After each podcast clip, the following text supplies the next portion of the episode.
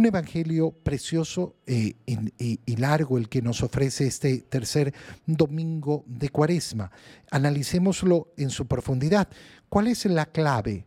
Eh, la clave de este domingo, ya le hemos dicho, es oculi, los ojos, abrir los ojos. El Señor ha venido a darnos del agua viva que es el Espíritu Santo justamente para que podamos abrir los ojos y reconocer la gracia del Señor, el amor del Señor y lógicamente el camino que nos conduce a la gloria eterna. Llega Jesús a Samaria, eh, a este pueblo llamado Sicar, cerca de un campo que le dio Jacob a su hijo José.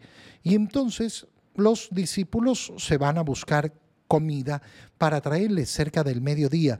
El Señor está cansado, se sienta en el pozo y le pide a una mujer eh, samaritana que eh, le dé de beber.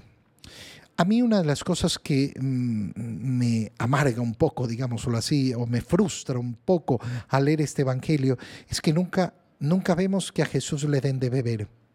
Eh, es de esas cosas que uno dice, pero primero darle de beber, viene caminando, viene muerto de sed, viene bajo el calor, viene con hambre, dale de beber. Pero la mujer se preocupa, ¿por qué? Porque, ¿por qué me habla este judío a mí? Y nos lo explica San Juan, porque los judíos no trataban con los samaritanos. Eh, y entonces el Señor, eh, el Señor le dice, si conocieras el don de Dios y quién es el que te pide de beber, tú le pedirías a Él y Él te daría agua viva.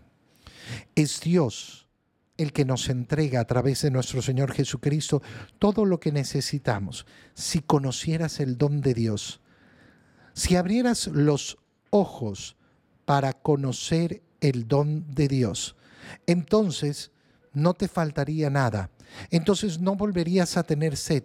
Entonces, aunque te enfrentaras a diferentes calamidades y problemas en esta vida, siempre, siempre estarías eh, con la alegría de saber que el Señor te da todo aquello que necesitas, todo aquello y más.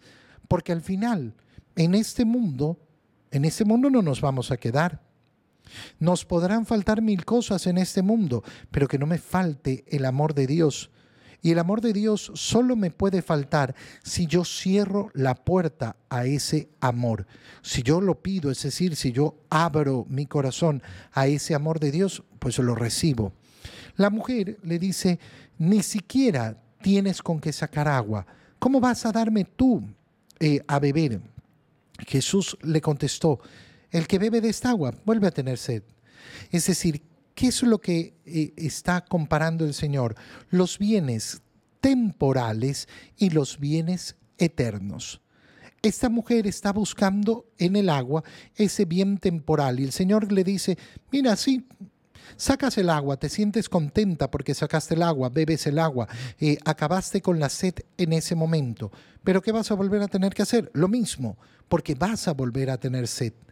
No hay nada en este mundo que sacie el corazón del, ser humano. No hay nada en este mundo que sacie plenamente el corazón del hombre. Los bienes eternos son aquellos que sacian verdaderamente nuestro corazón. ¿A qué nos está invitando el Señor a través de esta samaritana? A abrir nuestros ojos para reconocer esos bienes la mujer le pide entonces, dame desagua para que no vuelva eh, a tener que venir a sacarla. Todavía ella no entiende de lo que está hablando el Señor. Y el Señor entonces le dice, muy bien, yo te la doy. Trae a tu esposo, trae a tu marido acá. No, no tengo marido, dices la verdad. Has tenido cinco ya, y el que tienes ahora no lo es.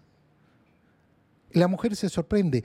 ¿Por qué el Señor le saca a colación eso? Ah, es solo para demostrarle que la conocía. No, porque el agua viva que está ofreciendo el Señor no se puede recibir si uno no cambia de vida y sale del pecado.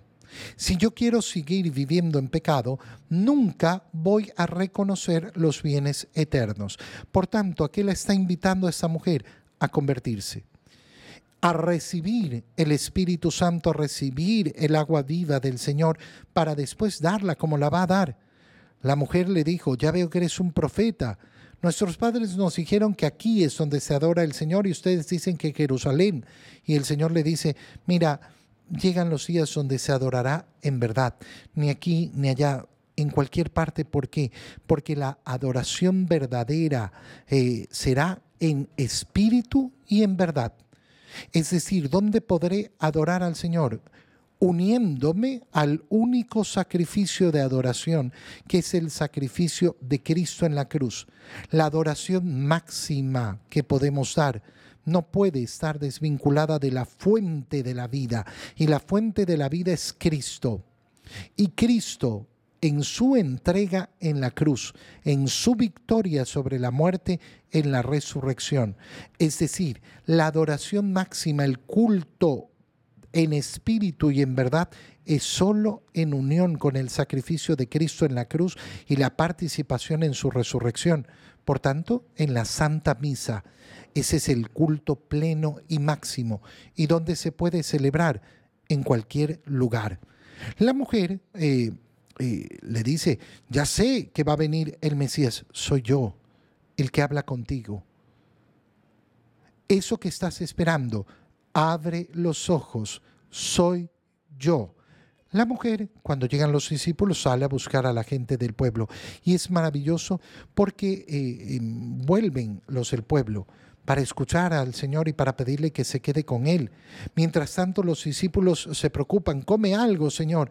Pero el Señor en ese momento está preocupado de cumplir la voluntad del Padre el alimento, el alimento principal. Sí, mira, yo puedo pasar hambre en este momento, pero hay algo que es mucho más importante, alimentarme de la voluntad de Dios, de cumplir la voluntad de Dios. Vuelve esa mujer y le piden a Jesús que se quede con ellos y termina eh, siendo tan maravilloso. ¿Por qué? Porque le dicen a la mujer, ya no creemos por lo que tú nos dijiste al inicio lo hicimos, ahora creemos porque lo hemos visto, porque lo hemos escuchado y sabemos que de verdad Él es el Salvador del mundo.